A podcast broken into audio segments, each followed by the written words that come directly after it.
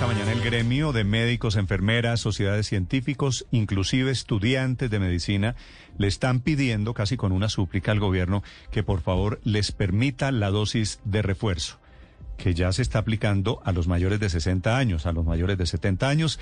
La doctora Lina Triana es la presidenta de esa Asociación Colombiana de Sociedades Científicas que le envía la carta al ministro de Salud, Fernando Ruiz.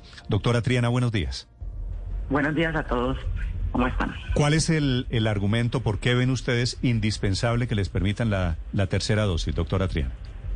Bueno, si bien es importante que prioricemos a aquellas personas que tienen más riesgo de adquirir la enfermedad de manera grave, que es lo que estamos haciendo hoy en nuestro país, eh, que son los mayores de 60 años, también no olvidar que los trabajadores de la salud son los que están más expuestos a ese virus aún hoy en día. Sabemos mucho más hoy del virus, eso es claro, entendemos que cuando miramos eh, la parte estadística, el riesgo de que un trabajador de la salud tenga eh, una eh, contraiga el COVID es cuatro veces menos que cuando hablábamos en mayo. Y obviamente 11 veces menos de contraer la enfermedad de manera grave. Eso está claro.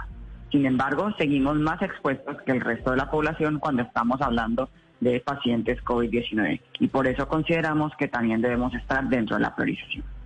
Sí, doctora Lina, esta petición al Gobierno Nacional, al Ministerio de Salud, contempla que sea de manera paulatina, que sea inmediato. ¿Cuántos profesionales de la salud, digamos, tienen contemplados ustedes con que arranque esta tercera dosis eventualmente si el Gobierno la autoriza? Yo creo que lo lógico sería como se hizo las etapas de vacunación inicial.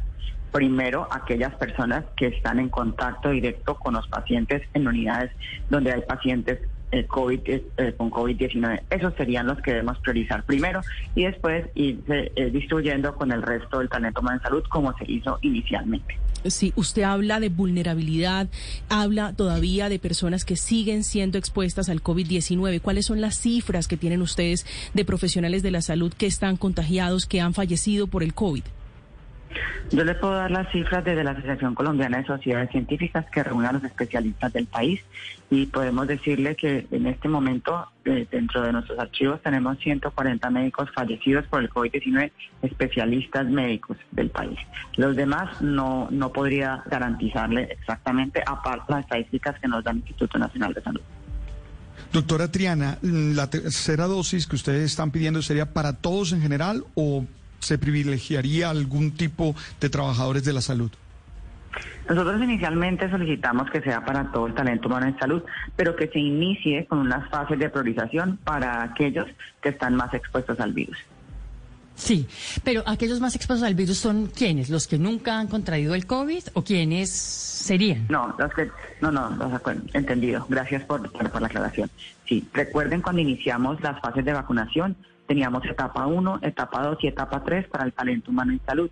Entonces la idea es que hagamos lo mismo en este momento. Aquellos que están en unidades de cuidado intensivo o que están directamente expuestos a pacientes COVID o posiblemente pacientes que puedan tener COVID como aquellos que trabajan en los sectores de urgencias, esos deberían ir primero. Después podrán, podrán ir aquellos que trabajen ya en consulta externa o en áreas no COVID. Doctora Triana, cuando hablamos de trabajadores de la salud en total, con eh, los administrativos, con el personal del campo, entre unos y otros, ¿cuántos hay en Colombia? No tengo esa, ese dato exactamente, no lo tengo en este momento. Sí, ¿y ese dato lo tiene alguien en el gobierno? Sí, podríamos hablar en el Instituto Nacional de Salud, de pronto ellos nos lo pueden informar, sí señor. Sí, que valdría la pena que Aunque a veces es difícil, ¿no? A veces es difícil eh, tener un dato exacto, porque precisamente nosotros tenemos los trabajadores de la salud, muchos son por prestación de servicio, entonces las estadísticas no son fáciles de manejar.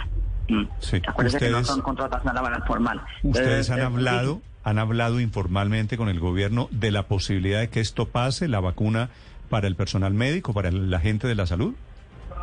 Nosotros eh, hemos mandado varias comunicaciones al gobierno, una dando apoyo siempre a todo lo que es la etapa de vacunación. Parece que desde el inicio que se lanzó la etapa de vacunación en nuestro país ha sido manejada de una manera, digámoslo, ideal para los recursos y con lo que cuenta nuestro país. A veces no quisiera cosas que en realidad no tiene. Uno tiene que ver con lo que tiene. Y con lo que tiene se ha manejado de una manera, digámoslo, de la mejor manera posible. Por eso desde la Asociación con Sociedades Científicas estuvimos presentes en el lanzamiento del plan de vacunación de COVID-19. Eh, y consideramos que lo han, lo han seguido haciendo de acuerdo a la distribución de vacunas. Quisiéramos tener más vacunas en nuestro país Porque si tuviéramos más vacunas en nuestro país no estaríamos solicitando esta priorización del talento humano en salud. Eh, sin embargo, pero, no nos dejen hablar. El problema eh, no es de vacunas, hay vacunas, hay 15 millones de dosis por aplicar, ¿no?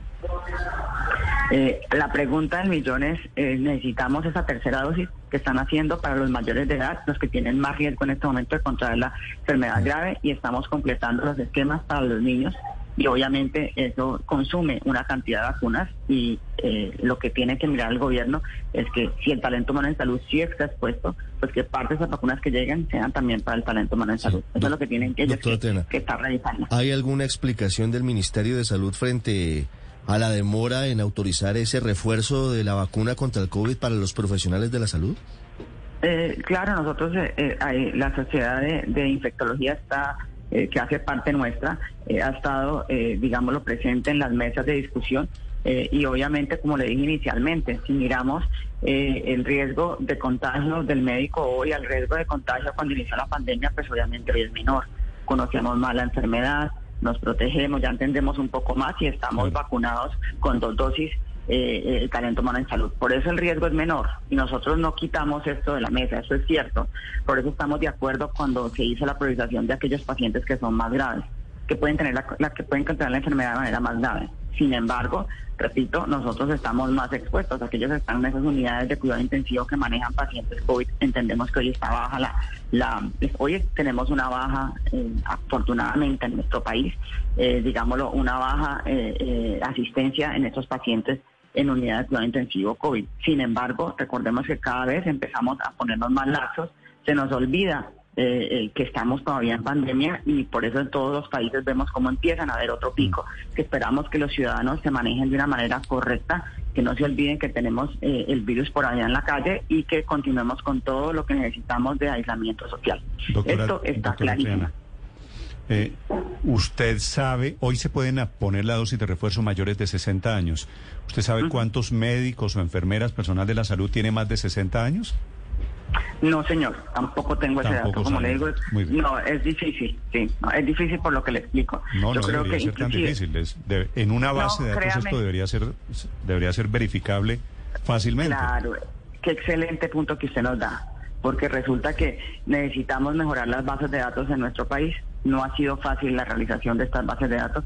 Y por eso, por ejemplo, eh, eh, muchas de las, por ejemplo, hasta los pagos de, bueno, ese es otro tema, pero cuando se estaba haciendo, por ejemplo, la bonificación COVID, fue un dolor de cabeza para el mismo gobierno y nosotros desesperados porque hicieran los pagos y el gobierno decía no tengo cómo eh, eh, garantizar que sí estamos dando la bonificación a quienes la necesiten porque tenemos una situación con el registro de datos. Hay una, hay una situación en el registro de datos a nivel nacional. pues suena muy razonable pedir esa tercera dosis para el personal de la salud. Ojalá sea del gobierno. Gracias, doctora Triana, por estos minutos.